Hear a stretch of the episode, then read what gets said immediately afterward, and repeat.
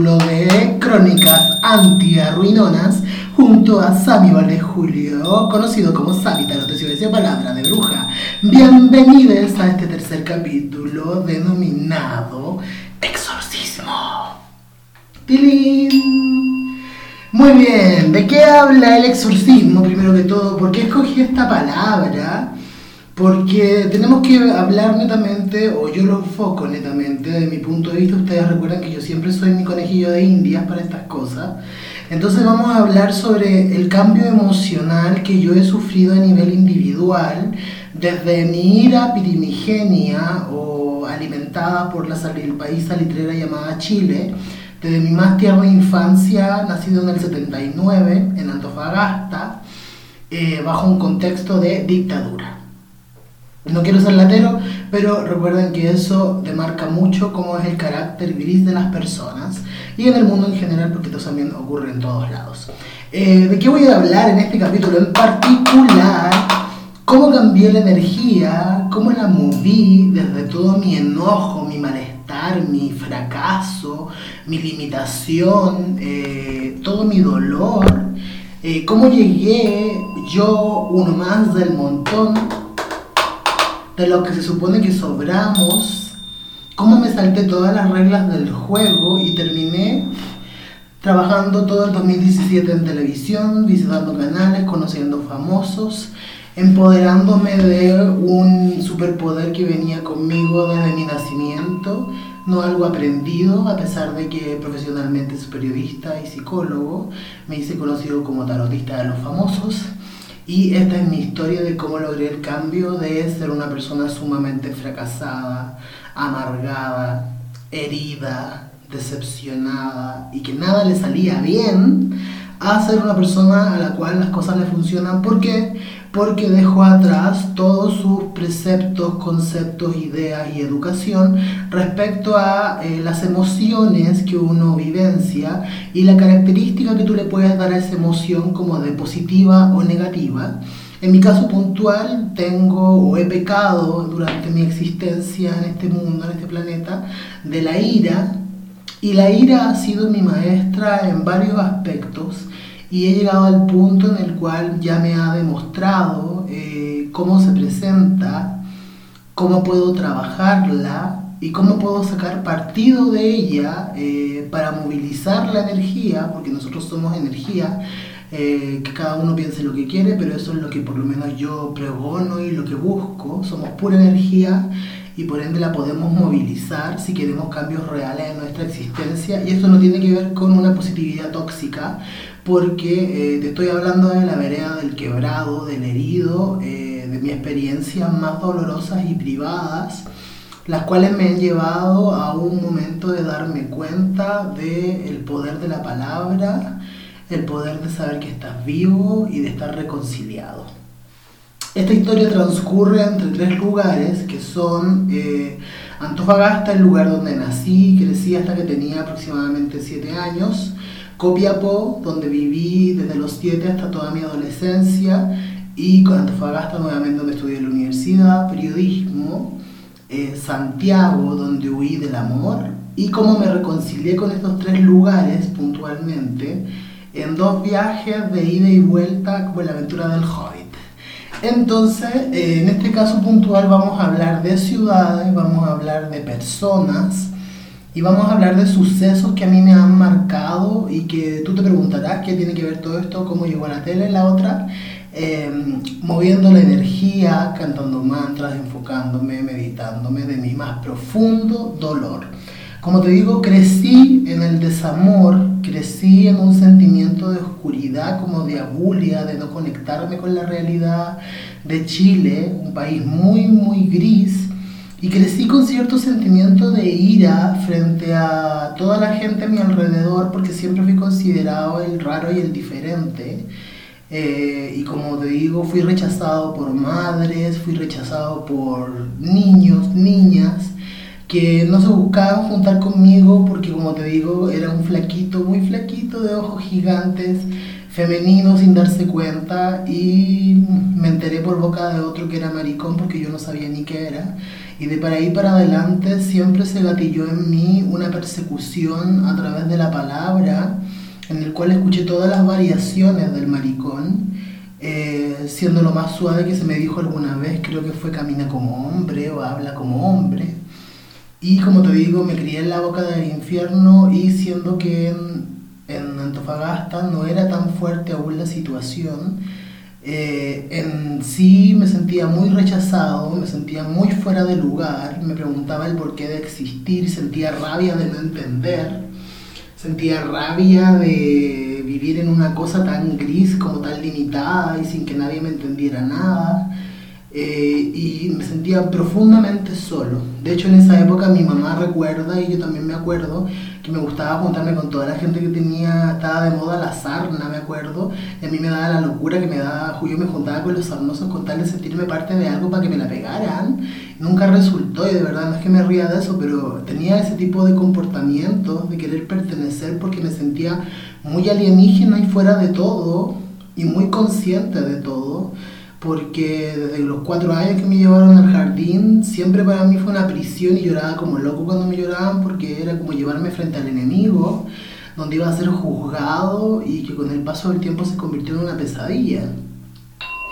Aquí nos fuimos por esos temas de la vida a vivir a, Copiapó, donde yo terminé mi infancia, y aquí sí que fue una cosa provincial, así completamente eh, vuelta loca. Mi mamá, según ella, para tenía que, dadas las circunstancias, crecer en escuelas públicas para tener carácter, eh, y escuchaba todos los días el canto del maricón en todas sus versiones veía los ojos de las madres o de todo el mundo y al mismo tiempo de mis propios profesores.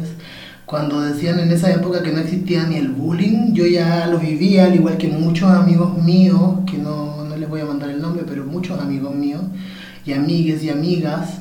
Era otra época y de hecho te decían abiertamente que tú eres el problema y que tú eras el que debía adecuarte y viví toda mi media, si te lo confieso abiertamente, eh, con una de mis mejores amigas que la amo, que le voy a decir X, eh, que la quiero mucho, mucho, mucho. Ella fue mi gran como compañera y el otro día hablábamos de esto y me decía que en esa época como que uno no se defendía, nunca tuvo la fuerza suficiente para defenderse de tanta agresividad verbal.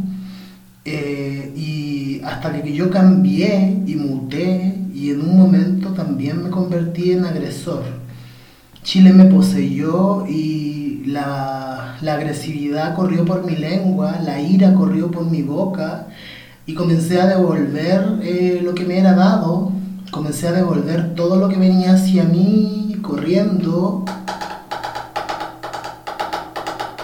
Y venía y se quedaba, venía, se quedaba, venía, se quedaba, venía, se quedaba, venía, se quedaba, venía, se quedaba, venía, se quedaba, y yo me torturaba, me torturaba, me torturaba y no le contaba esto a mi familia porque yo sabía que mi papá se avergonzaba de mí.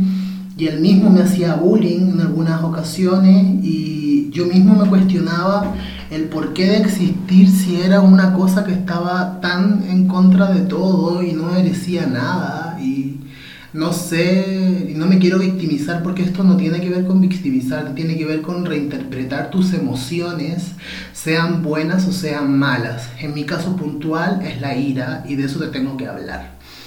Como te digo, siempre, siempre tuve como mantra, no sé si fui muy condicionado o escapé a través del mundo de la televisión.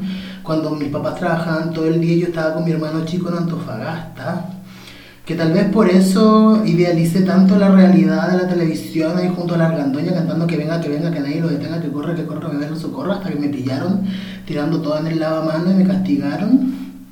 Ah, porque era medio pirómano también.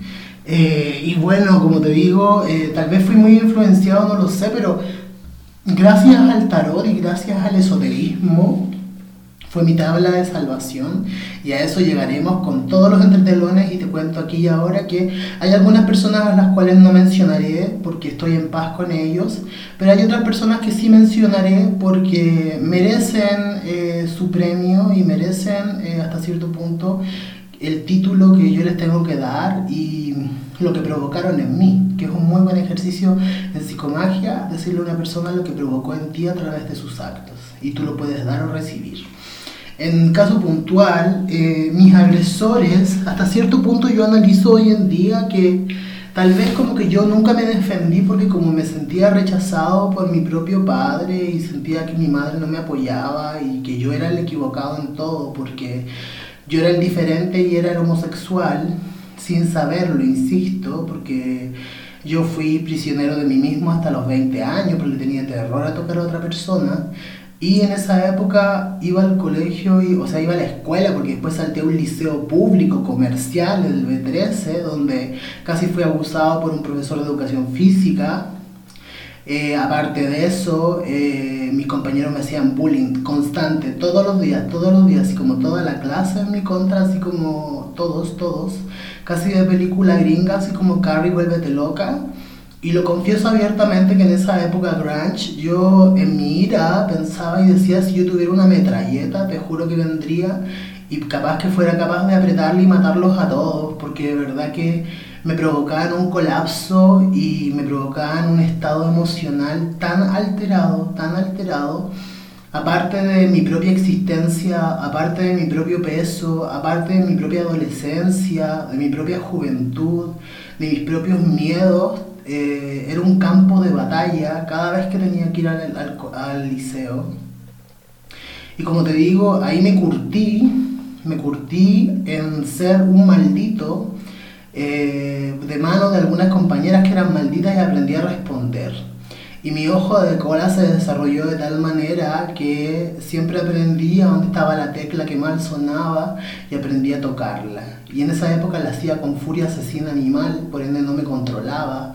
Y de verdad te podía dejar con el ojo tiritón emocionalmente hablando sin ningún tipo de compensación, como lo hago hoy en día, que ya me he trabajado, me comprendo, me he pulido y he aprendido a invocar los elementos a mi favor con la energía de la ira. Por eso no quiero que te olvides del término, porque a pesar de que yo trabajo con terapia de shock inmediata en la psicología apocalíptica del aquí y el ahora, todo tiene un contexto de amor, porque en el fondo nadie quiere ser infeliz y yo soy tu espejo brutal porque aprendí brutalmente, pero te lo entrego en un contexto el cual tú puedas abrazar tu subconsciente y dar la danza entre el consciente y ambos dos sacarte de tu zona en la cual te sientes ahogado. Porque a todos nos pasa y todos tenemos la misma debilidad.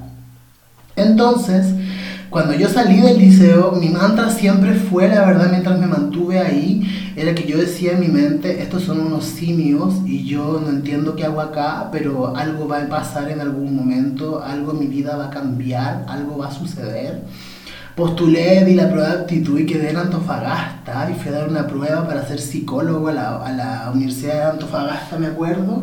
Y como era muy joven y estaba lleno de miedo, alcancé a pasar como tres exámenes y me eché el de las preguntas. Y luego me fui a periodismo porque dije, bueno, algo hay que hacer con tal de no volver a Copiapó. Eh, y me fui a periodismo y en periodismo eh, aprendí primero como un pollo, porque yo era una persona muy tímida, asustadizo, que llegaba a vomitar de terror de que me sacaran a, a, disertar y más encima me hacían hablar de filosofía, que yo era una rota que venía de un liceo con número, de un comercial, no tenía idea que era la, la filosofía o la biología o la física. Y pasaba así como que me miraba frente con mis compañeros que aquí ya no existía el mismo tipo de bullying eh, porque ya era otra instancia y era gente adulta, pero igual obviamente se hablaba entre todos y ciertas cosas.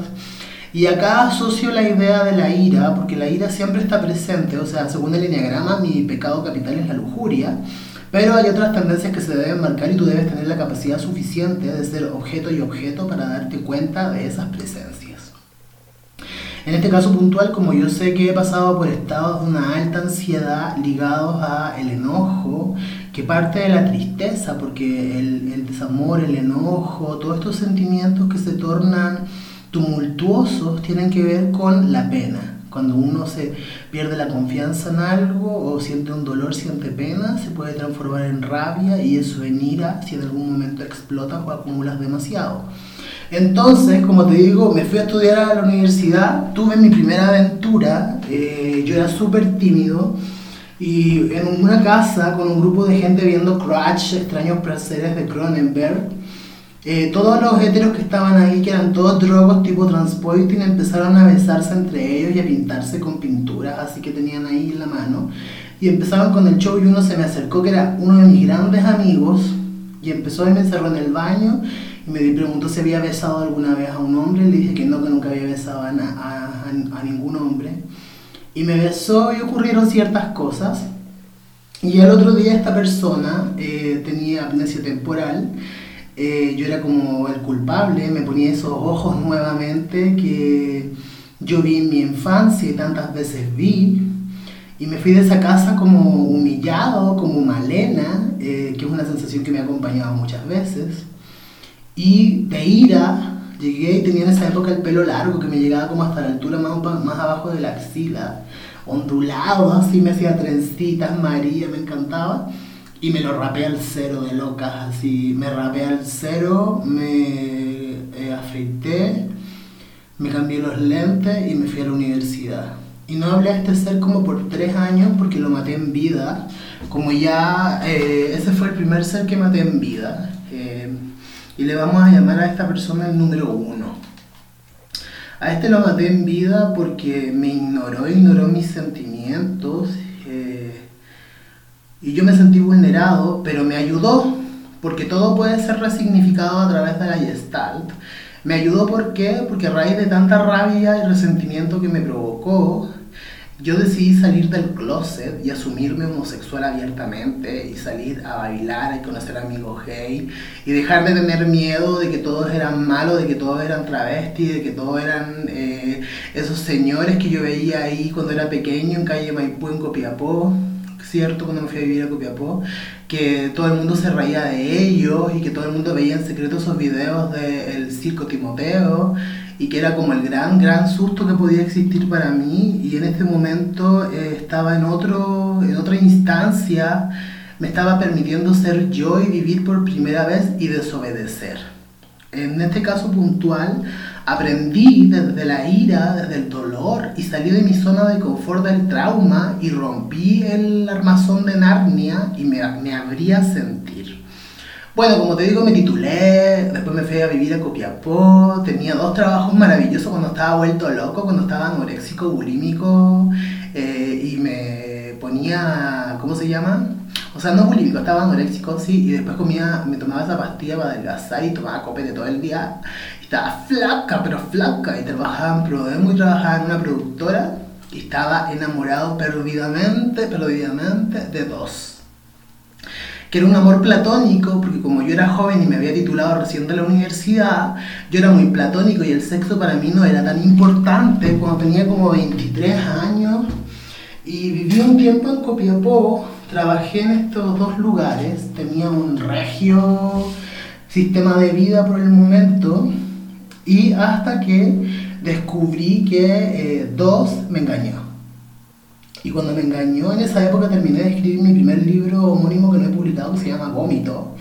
Y cuando me engañó, yo lo engañé con la misma persona que él me engañó, primer punto. Y como no controlaba la ira, como no controlaba lo que sentía y era completamente así salvaje, lo eché de mi casa. Y el otro día cuando fue a buscar sus cosas, solamente me dijo, ¿dónde están? Y fue al patio, y yo le dije, ahí están. Y me dijo, pero es que ahí está todo quemándose. Yo le dije, sí, es una hoguera, se está todo quemando tal como tú me quemaste a mí. Así, esa onda de loca histérica eh, nivel borderline era yo antes de como tratarme y manejar mi ira. Entonces como el 2 me tenía tan loco y vuelto loco, yo renuncié a mis dos trabajos eh, y me fui a vivir en el 2004, 2005, no me acuerdo bien, por primera vez a Santiago. Y en Santiago descubrí el sexo. En Santiago descubrí lo que era hacer colizón. En Santiago salía a colear, la pasé chancho eh, y lo que sí, como obviamente, eh, aquí comienza mi cadena de, años en los cuales yo como que desvanecí la energía del, del, del instinto que me estaba yendo todo bien.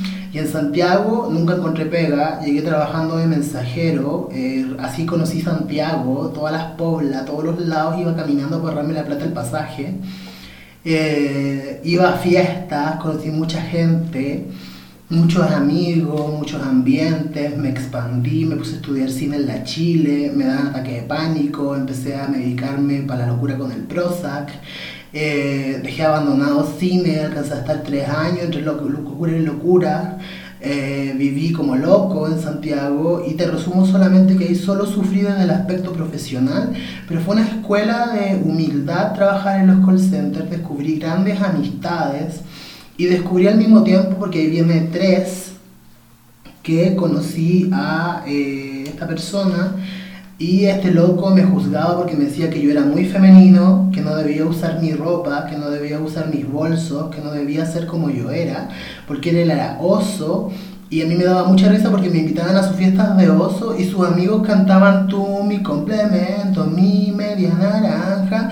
Y yo le decía, weón, tus amigos son más maracos que yo, ¿qué te pasa? O sea, ellos cantan fake, weona. O sea, y me decían, no, es que tú eres muy femenino. Bueno, al final cuando terminó conmigo, porque me pateó, terminó andando con un venezolano que tenía glitter pegado en sus jeans. O sea, nunca entendí el concepto de la feminidad, para serte franco. Porque una cosa es tener estilo y otra cosa es ser femenino. Pero siempre he sido perseguido por eso. Por ser femenino, más que homosexual, que es algo que se penaliza mucho en el patriarcado y en la heteronorma. Y yo he luchado años con el tema del género, porque ya voy a llegar al punto en el cual eh, casi enloquecí, me quería inyectar hormonas, testosterona, de tanto que me odiaba, porque yo sentía que nadie me amaba y que nadie era capaz de amarme porque yo no era la persona como adecuada, peluda, como macho que todos proyectan que te va a violar y te va a hacer algo. Y, no reunía eso, eso, ¿cómo se llama? Esa información. El tema es que, bueno, eh, en Santiago, como te digo, tres me abandonó, yo trabajaba en los call centers y la vida me golpeó con furia asesina animal. Eh, me asaltó el mismo asaltante que me asaltó cuando llegué a Chile, o sea, a Santiago a vivir. Eh, a Chile dijo la otra que para ahorrarme 150 pesos me bajé en estación central y me, asaltó y me volvió a asaltar como cinco años después, ahí en el carrito de la biblioteca en pleno Santa Rosa, que querían de nuevo la leche NAM para su hija. Yo dije, weón, o sea, tu hija ya no toma leche NAM. Dije, toma, toma. Y 100 pesos, lárgate, déjame tranquilo. En esa época me llevaron detenido por ir a acompañar a la otra a comprar hojas, Bustamante. Eh, un día caminando por ahí, por, fue el terremoto del 2010, caminando por bandera, iba a una presentación en Matucana 100 y un mendigo me acusó de robarle. Yo y los pacos me estaban parando y era así, una cosa tras otra, una cosa tras otra, y yo dije, Santiago ya no me quiere. Y por primera vez hice caso a mi instinto, porque yo soy porfiado, todo me dice que no, y yo igual quiero. Y ahí tomé todas mis cosas y yo dije, yo me voy de vuelta a Copiapó. Nuevo capítulo, Copiapó.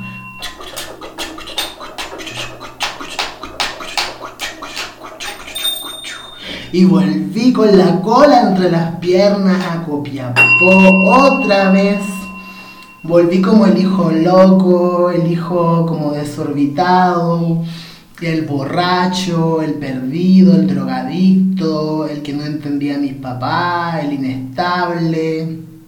Y sí me había ganado todos eso, esos títulos, pero también eh, yo soy un, un firme reflejo de la sociedad que habito, del país que habito y me hago responsable de mi responsabilidad, pero también hay un condicionamiento en el cual uno funciona. Y hasta cierto punto antes del 2019 todos funcionábamos en torno a la ira. Y de hecho ahora sin ir más lejos todos siguen funcionando en torno a la ira, que es lo más triste de todo. Eh, y por eso quiero hacer este podcast y por eso quiero hablar sobre este tema, porque la ira puede ser una energía creadora, pero que tú debes aprender a comprender, a manejar, a entender y yo cuando volví a Copiapó eh, sufrí eh, con número 4 eh, mi fatality. Ahí vino el fatality total en Copiapó cuando volví.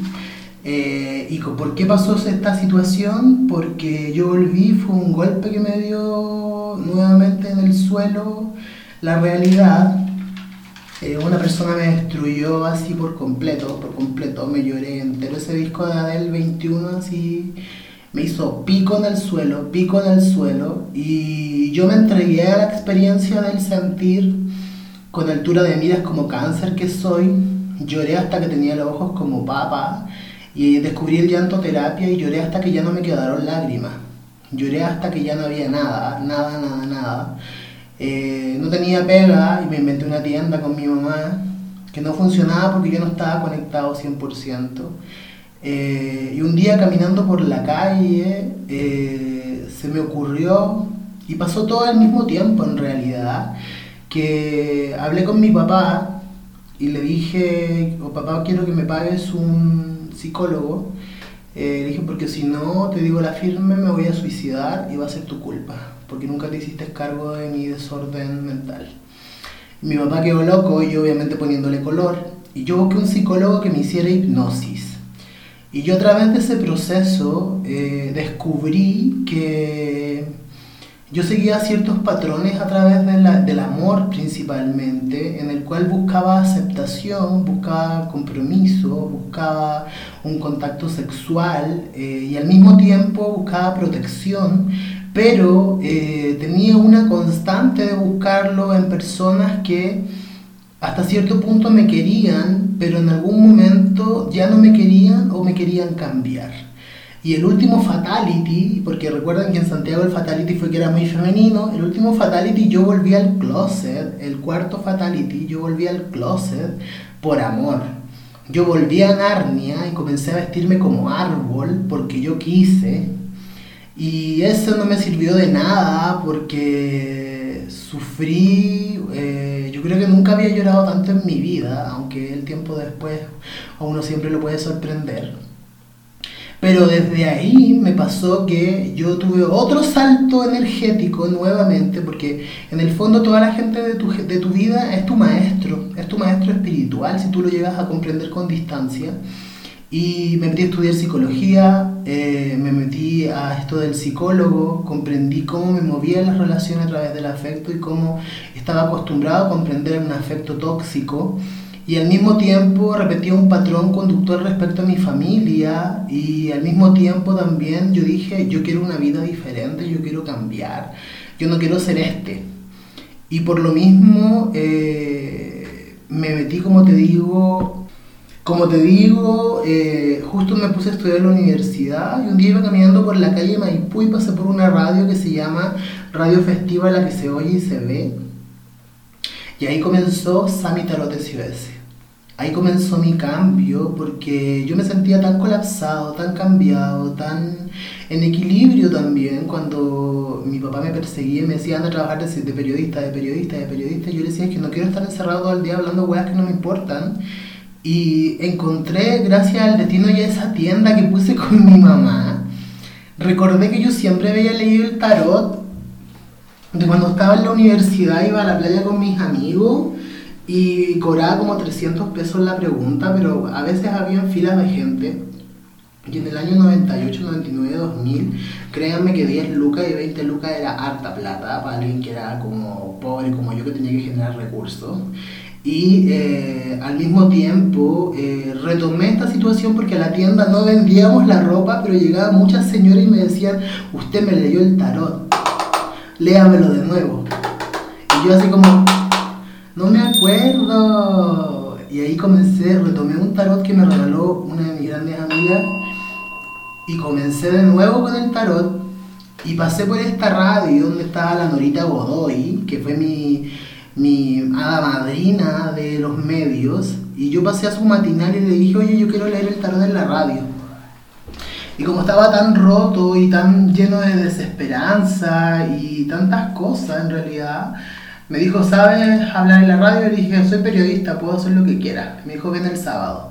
Yo fui el sábado a las 10 de la mañana, eh, me apodaron ese mismo día el terror de los infieles eh, el teléfono se colapsó por, por completo, eh, la gente se volvió loca y yo puse una oficina en una bodega de la peluquería de mi mamá en Copiapó y dejé de sufrir por no ser periodista y comencé a vibrar con algo que a la gente le llamaba la atención y comencé a vibrar con algo que yo había desarrollado en mis ojos, que era ver más allá de lo evidente, de donde estaba como el dolor del otro pero ahora aprendí a usarlo terapéuticamente, sin ni siquiera ser todavía psicólogo, eh, podía ayudar a las personas y eso fue algo que me maravilló, yo porque era una persona muy desesperanzada y me dejó en blanco, sobre todo para mi primer cumpleaños en la radio. que nunca me voy a olvidar porque habían como siete u ocho señoras abuelitas que eran mis calcetineras y me llevaban una torta. Y yo me puse a llorar en vivo ahí con la Norita porque yo le decía no entiendo por qué me quieren.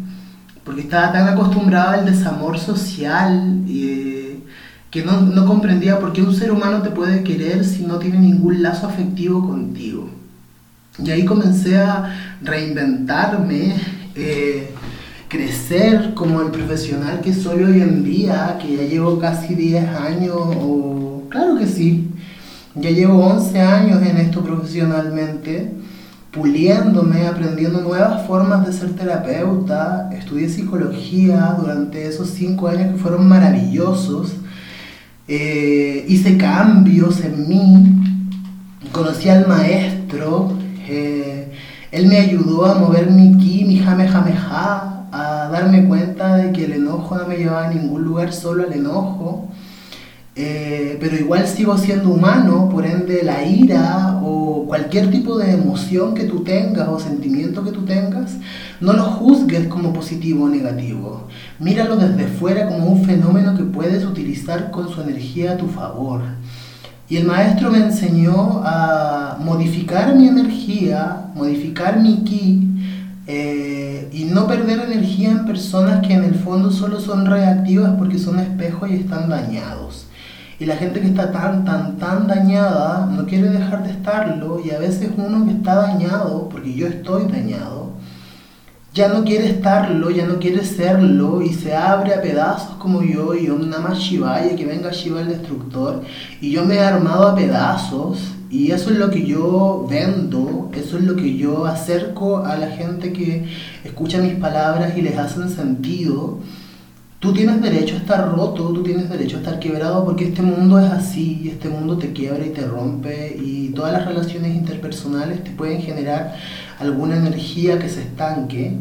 Pero debes aprender a ser responsable de ti mismo, responsable por tus huesos, por tu carne, por tu sangre, tu juez, tu verdugo, tu abogado, estar ahí para tus, aciertos, tus errores. Tú eres tu único juez, tu jueza, tu juez. Por ende, nadie puede juzgarte y tus experiencias individuales son tuyas y tu percepción de la realidad, de la experiencia, también es tuya. Por ende, como te digo, pasaron estos cinco años, yo me titulé, a pesar de que me decían oposicionista y no me querían dar mi título, el maestro me enseñó a doblarle las manos a toda esta gente que luego en mi propia cara me decían, has cambiado tanto. Y yo por dentro decía así como, pobre imbécil, porque en realidad no había cambiado nada, simplemente mi comportamiento se había adecuado y había dejado de luchar con personas que no iban a transigir, no iban a cambiar, no iban a cambiar su mirada jamás y siempre me iban a ver bajo la misma mirada y la misma como etiqueta del oposicionista que yo mismo ya me había creído para siempre y no es necesario estar siempre en oposición. Créanme que causa mucho cansancio. En este caso puntual, como te digo, en mi último año me dediqué a trabajar, a trabajar en mi consulta ya oficialmente psicólogo tarotista, a trabajar como psicólogo, estudié hipnosis clínica, me hice maestro reiki, auriculoterapeuta, me fui puliendo con más títulos de Harry Potter, hicimos la primera charla intersexual en Copiapó que hablamos de política utilizando la tesis que hice con Helen y Nayen, unas amigas compañeras de universidad y presentamos a una amiga trans ahí en el 2016. Eh, fue hermoso, hablamos de biopolítica y fueron más de 250 personas en Copiapó, y llevamos a José Carlos Enrique a presentar su libro, fue Irina la Loca, hubo mucha gente. Y fue hermoso todo el proceso. Y entre todos estos momentos llegó el quinto, el quinto eh, llegó y la verdad aquí la cosa se complica porque su la identidad con la cual yo le conocí ya no existe, por ende no deseo ofenderle más allá, eh, por solamente le voy a llamar la quinta. Eh, yo le conocí como el quinto, pero es la quinta. la quinta la conocí en una entrevista porque trabajaba de curadora, que aún es, eh, y fue a Copiapó a curar ciertas obras de fotografía que habían llevado de la exposición. Y yo estaba involucrado en esto porque tenía unos amigos que trabajaban ahí.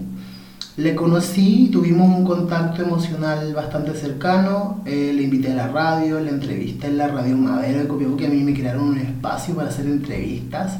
A mí me encantaba porque fue mi primera invitación y aparte me regalaron mi pantalla gigante al lado de un supermercado en Copiapó, donde pasaban todo y una amiga mía decía, le echas el perder el, el día a todo el mundo. Y yo decía, amo tanto la revancha, porque en algún momento la revancha llega, hija llega. No es que tú te alegres y lo celebres, pero todo aquí se hace, todo aquí se paga. Y créeme que tanto llegan los premios como los retrasos, todo va a estar ahí en algún momento. Y era verdad, así como verme cuáticamente en una pantalla gigante, mis fotos, y así como Sammy es el que más sabe, y era así como, me gané mi propia pantalla. Ok, y ahí empezó todo mi personaje y mi desarrollo de personaje. Me invitaron a Antofagasta, a la Carlita Sepúlveda, a trabajar en Antofagasta TV. Me iba para allá mientras conocía a este personaje que vivía en Santiago. Y este personaje es hijo de una connotada, es hijo de es hija de la abuela. Eh, esta persona es hija de la abuela eh, y yo entré en una relación con esta persona sabiendo las reglas del juego que tenían que ver con que eh, a mí me dijeron me gusta la opulencia y me gusta la comodidad y yo como estaba muy bien acepté mi rol de Big Daddy la pasamos muy bien durante harto tiempo. Yo viajé harto a Santiago en esa época. Todas me preguntaban por qué, pero yo andaba bien escondida entre exposición y exposición de arte. Y dentro de eso que la pasábamos bien, yo me quedé varias veces en su casa, por ende me encontré con la abuela varias veces, en el jardín de su casa. Y como te digo, sigue existiendo en mí, seguía existiendo en mí en ese momento la ira, o sea, eh, cómo funcionas tú o cómo te sientes observado y mirado. Y esta persona me saludaba todos los días en la mañana, así como, hola, ¿cómo estás? Bien, buenos días, hasta luego. Hasta que esto fue progresando, esta relación con esta persona, y llegamos al punto en que ya habían pasado unos meses, era como fin de año, y yo viajé a Santiago el 15 de noviembre al sonar, me acuerdo, porque yo me acuerdo muy preciso de todo esto. Y esta persona me terminó confesando que se había enamorado de mí. Yo le dije lo mismo, eh, porque yo me enamoro muy fácilmente, soy cáncer, recuérdenlo. Y eh, me pasa que, eh, tiling, tiling, empieza el capítulo Destrucción Total 8.0. el cuento es que dentro de toda la performance que tuvimos con esta persona, en un momento me dice, mi mamá me dice que tú me vas a hacer daño. Eh, mi mamá dice que tú eres mala persona y eres interesado. Y yo quedé así como, ¿qué ondis? Porque yo me saludo y la he visto como cinco veces. Siempre me saluda y mm, no cacho qué onda porque la verdad dentro de esta relación yo no te pido nada. De hecho yo como que soy el victaria, el que suelta la, el que suelta la, la feria. Y bueno, en fin, el tema es que eso me molestó bastante y entonces me dice que no me conoce y al otro día esta persona eh, me lleva a su casa en el palacete grande, no en el palacete chico, Y nada, me hace entrar al, al aposento, a una casa grande con hartas cosas tiradas por todos lados. Y me lleva a la cocina donde están sus eh, pequeñas hermanas y está el abuelo, quien se dedica por lo menos sus 10 minutos, 15 minutos a preguntarme si me llamo Dani, me llamo Fanny, me llamo Plani, me llamo Kwani o cómo me llamo. Eh, quien no cree cómo me llamo eh, y yo un poco alterado, así la verdad, sentado ahí, sintiéndome en el banquillo de los acusados y de repente llegó ella eh, me, la presentaron, me dijeron, te presento a Sami, así como formalmente y todo el asunto. Y esta persona eh, me hizo sentir de nuevo, volví, ustedes pueden decir es tu percepción, eh, es una interpretación tuya, pero yo conozco de bullying, cariño, y yo conozco esos ojos, y aparecieron esos ojos de nuevo, penetrantes de serpiente, haciéndome cagar y me volví a sentir ese niño al cual no dejaban entrar al cumpleaños y me sentí a sentir a ese niño mariconcito y ese niño pobre y ese niño eh, perdido y de nuevo la ira volvió a florecer en mí y solo con una mirada eh, la abuela me mandó a la yuya literal. Y yo me fui de vuelta ese 15 a Copiapó y no era ni capaz de llorar en el avión porque ni para eso me daba, estaba tan atacado que llegué a Copiapó y busqué llorar por todas las formas posibles y no podía para desahogarme. Y llegué y me, dio, me bajó eh, una ansiedad, porque por eso comprendo todo ahora como maestros o maestras, me bajó un tema con que yo ya como que estaba muy grande para Copiapó y necesitaba más. Y aparte esta persona me había, me había hecho sentir tan pequeño que yo dije, yo necesito demostrarme que soy capaz de más y necesito que esta persona con la cual yo salía sepa que yo soy capaz de más y que no sea solo como me presentó una vez socialmente mi pinche del norte eh, y no ser solo eh, su canción Amor Prohibido murmuran por la calle porque somos de distintas sociedades que me la cantaban durante una época y yo me hacía el huevón y no me daba cuenta, la verdad, de embobado y cáncer que soy. Y al final terminé eh, catapultado en esta historia en la cual era yo el negativo, era yo el aprovechado. Em, al mismo tiempo sufrí la mirada de la de la hidra, de verdad, de esta señora. Y en ese momento me sentí muy altamente herido y vulnerado, eh, como en mis peores tiempos de bullying. Y cuando volví a Copiapó me dio la locura, toda mi familia pensó que me dio la locura otra vez, todos asustados porque me dio la loca y todos mis amigos también, porque el 15 de diciembre yo les anuncié oficialmente y me despedí porque me compré un pasaje para irme a Santiago. Y me fui a Santiago a vivir con un millón de pesos que le conseguí a mi mamá, a la Berta, que le mando un beso. Y me fui porque yo quería triunfar en la radio allá, igual como lo había hecho en Copiapó. Llegué, taratán, y mansa tapita niña, salir en la radio costaba como 3 millones mensuales. Tan, tan, tan, tan, tan. Y yo así como, chucha, ¿cómo reinterpreto la realidad? ¿Cómo lo logro? Porque yo estoy destinado a lograrlo.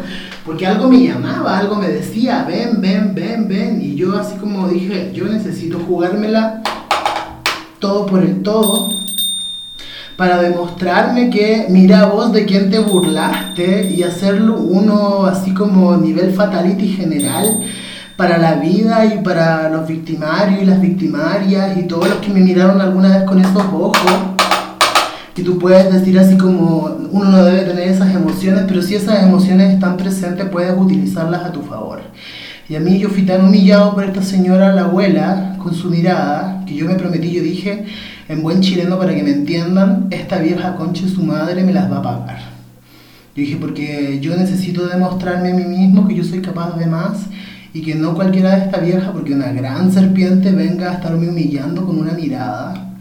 Y el 15 partí con mi millón de pesos a Santiago y en Santiago, justo en el entretanto, conocí a un trío de rubias, eh, con otra rubia más, que me llegaron a presentar a Yendelin Núñez. Y de ahí mi Instagram se transformó en Samitarot SOS y de ahí comenzaron los seguidores y de ahí comencé a tener clientes en Santiago. Y cuando yo fijé todas mis fechas para volver a Santiago, la última semana del 2016, como no conseguí la radio, conocí a otra modelo, a la Connie, y ella me vio en el Bustamante y me vio y me dijo, tú deberías salir en la tele. Y yo le dije, justamente eso quiero.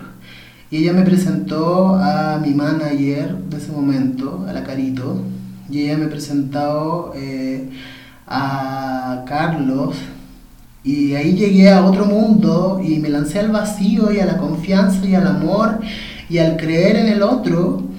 Y ahí llegué, si no me equivoco, fue el 5, el 6 o el 7, no estoy seguro, la verdad, de enero. Eh, estaba sentado a las 6 de la mañana maquillándome para ir a Mujeres Primero. Luego estaba en Cara a Cara. Luego estaba en Doble Tentación. Luego estaba en Mentiras Verdaderas. Luego me invitaron a TVN a un matinal. Me pasé por el cable. Fui a Zona Latina, Nicolate, eh, Somos un Plato, eh, Cosas de Mujeres, eh, Primer Plano dos veces. Y siempre, siempre mi caballito de batalla fue ese como yo no pertenezco a este lugar, me merezco más, me merezco más, me merezco más. Y como te digo, la ira me movilizó porque en el fondo cuando todo comenzó a suceder y ahora que lo veo con distancia, esta mujer, la abuela, la serpiente, me sacó de mi zona de confort y me obligó a moverme, me obligó y me sacó.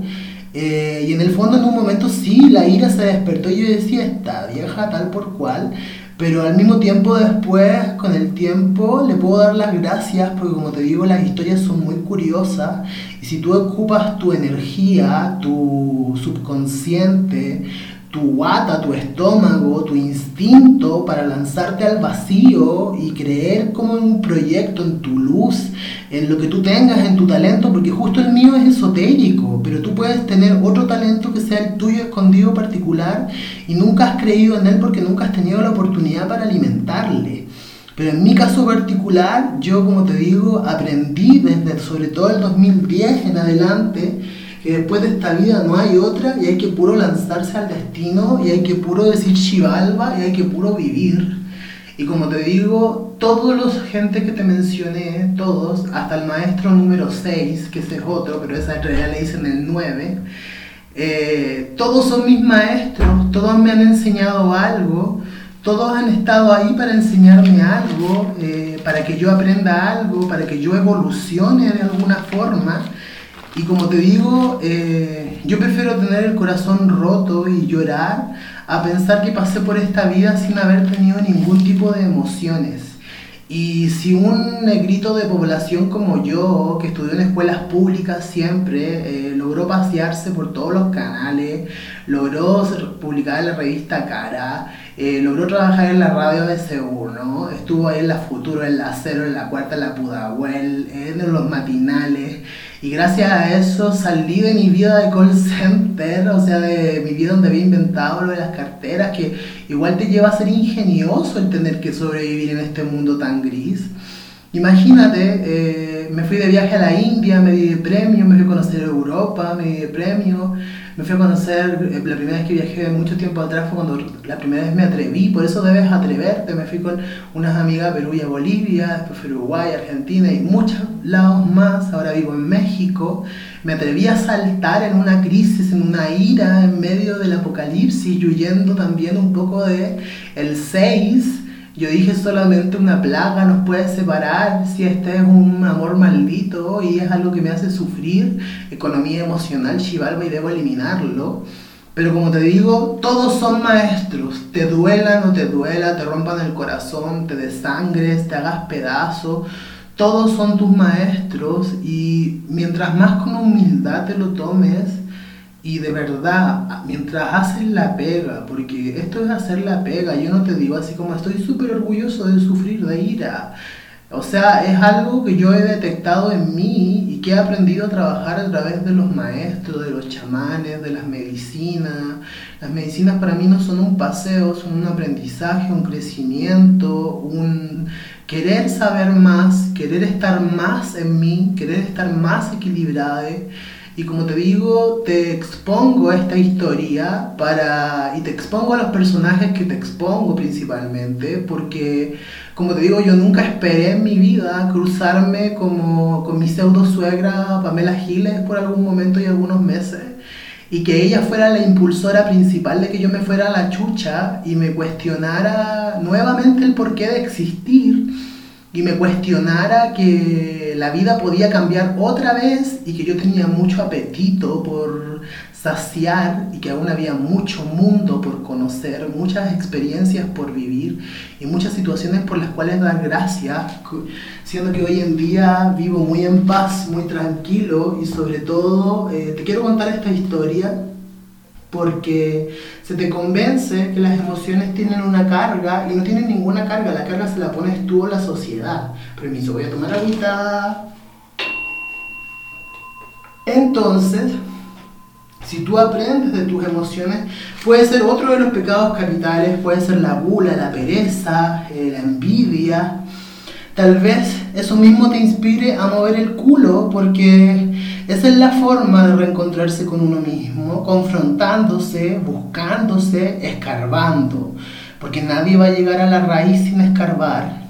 Y yo hoy en día vivo con Mira, ya sabemos bailar juntos, ya sabemos marcar el paso. Eh, e incluso este verano tuve una experiencia muy maravillosa en el valle, invité a una amiga, muy, muy, nos conocimos de hecho ahí, y ella eh, llevó a una amiga que de hecho, por eso establecí la, la, regla de otra amiga mía, Pilar Richards, no lleves nunca invitados a otro lado y no lo permitas.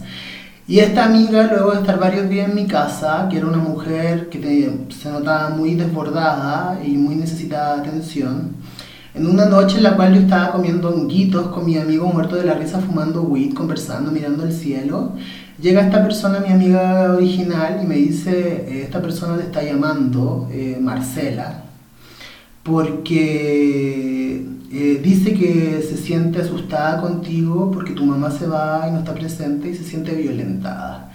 Y yo dije, a ver, ¿qué onda? Vamos a hablar con ella. Y fuimos a hablar con esta mujer y me dijo, es que yo le cuenta de tu problema. me dijo, es que yo te siento agresivo, violento, siento que me agredes, eh, tengo miedo por mi integridad, tengo miedo que me hagas algo y siento que maltrataste a tu mamá con tu sobrina. Y yo quedé, la verdad, así como, para serle franco y sincero, ya como me he terapiado tanto y también no digo que esté 100% equilibrado, pero fue una prueba de fuego y fue una maestra, porque yo dije, esta mujer está sufriendo mucho, esta mujer está proyectando en mí sus dolores anteriores y de verdad, yo dije, eso es lo que tú proyectas, pero como tú estás en mi casa de invitada, yo lo único que te pido es que te comportes como invitada, hasta que mañana te desees ir como tú dices, le dije, porque ahora esto que queda. Dije, pero baja el volumen, no discutan, no metan ruido, porque de verdad es muy desagradable para mí otros invitados.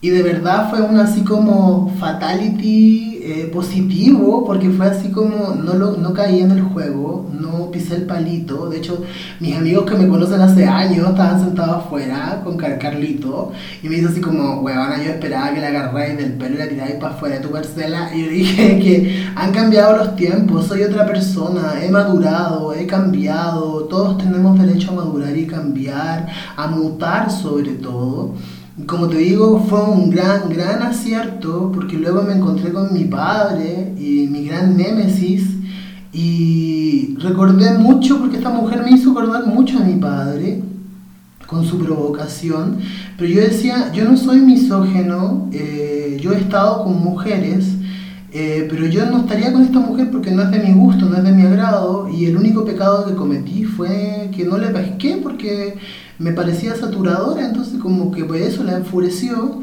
y dije, como no soy misógino, no me puedo enfurecer. Entonces, por primera vez dije, lo logré, por primera vez logré controlar mi ira y no perder una batalla, saliva y energía con alguien que ni siquiera está a la altura de lo que está, de la problemática que está creando, ¿me entiendes? Del problema, como se dice Fito. Entonces, y después me reencontré con mi padre, como te digo, y fue bacán, porque no hablábamos hace como dos años, eh, y hablamos tranquilamente, no discutimos, no peleamos, y fue así como, yes, volví a ganar otra vez en la, eh, ¿cómo se llama? En la, en la rueda del destino, volví a, reequilibrarme en la inmaterialidad de todo. Eh, ¿cierto? Y aprender a vivir en gracia, aprender a vivir siendo sumamente compasivo contigo mismo, compasiva contigo, eh, y ser compasivo es aplicar la economía emocional, es comprender tus emociones, trabajarlas, sacarles el máximo provecho. ¿Cómo sabes si logras justamente que todos los astros estén a tu favor y cumplir un sueño como yo? Tan cercano así como me dice tarotista salir en la tele, lo logré porque yo quise, lo planifiqué y lo logré como en 15 días. Imagínate, así de ridícula puede ser la vida, que yo terminé hasta contando chistes en la tele, siendo que me cargan, lo pueden ver en la wincha. Eh, y después me vine a México, caí acá, eh, por muchas razones también, por muchos quiebres. Chile es un país que te hace doler mucho, entonces necesitaba un aire. Y de Miami salté a México y aquí estoy. Y, y acá me agarró de nada, me entrevistaban el año pasado para Forbes. Y fue así como, aunque ni siquiera lo busque, ya me sigue Doy las gracias al cielo porque tengo trabajo, doy las gracias al cielo porque tengo clientes que me buscan, porque les gusta mi forma de trabajar. Doy las gracias al cielo a todas esas personas que me dijeron que no podía, que, que no era suficiente, que no era capaz, porque crearon al Om Namah Shivaya que soy, crearon a la psicología apocalíptica que soy, crearon a mi ser que vive en presente, reconciliado, sin querer cumplir con las expectativas de nadie salvo las mías. Y como te digo y te repito, tú eres el único, tú eres la única, tú eres el único, el único que puedes juzgarte tus aciertos, tus fracasos, nadie más puede. Esa es la aventura de hoy en Crónicas Antiarruinonas. Espero por favor sígueme, dame, dame a seguir por favor aquí en podcast, te lo ruego, te lo imploro. Y aparte de eso, dale a compartir, comparte mi podcast por favor, hazme muy feliz, etiquétame, etiquétame y sígueme en Instagram y todas mis plataformas, Sami Tarot, SOS. Y prontamente venimos con otra aventura de Crónicas Antiarruinonas. Esta recuerda se llamaba Exorcismo y cómo cambié de ser una persona tan triste, apagada, eh, oscura, enojada y amargada a una loca vieja, a alguien que aprendió a utilizar las herramientas necesarias para sobrevivir en este mundo. Y este mundo es muy crudo, muy cruel, muy fuerte y lamentablemente se cumple la promesa de que debes hacerte de piedra, debes hacerte fuerte, para poder soportarle.